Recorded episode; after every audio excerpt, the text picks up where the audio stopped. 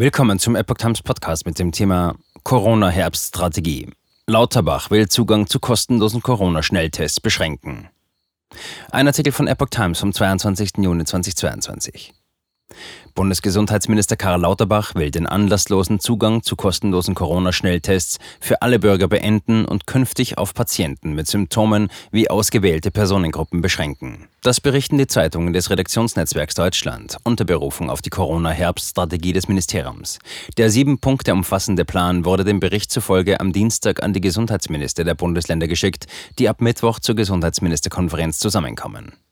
Kostenlose Bürgertests soll es demnach künftig etwa für Präventivtestungen in Pflegeheimen und Krankenhäusern geben.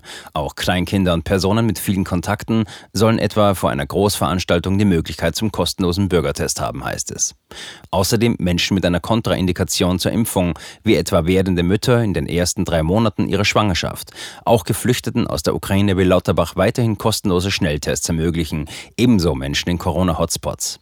Eine gut erreichbare Testinfrastruktur auch in Apotheken solle jedoch erhalten bleiben. Der Bund will den Testzentren künftig allerdings weniger Geld pro Antigen-Schnelltest und PCR-Test für die Bürger zahlen. Die Gesamtkosten sollen um etwa die Hälfte reduziert werden, schreibt das Ministerium in seinem Strategiepapier. Die Novelle der Testverordnung solle bis Ende Juni erfolgen. Angepasste Impfkampagne geplant. Lauterbach will zudem je nach Verfügbarkeit eine ausreichende Anzahl an die Omikron-Variante angepasster Impfstoffe von den Herstellern Moderna und BioNTech anschaffen.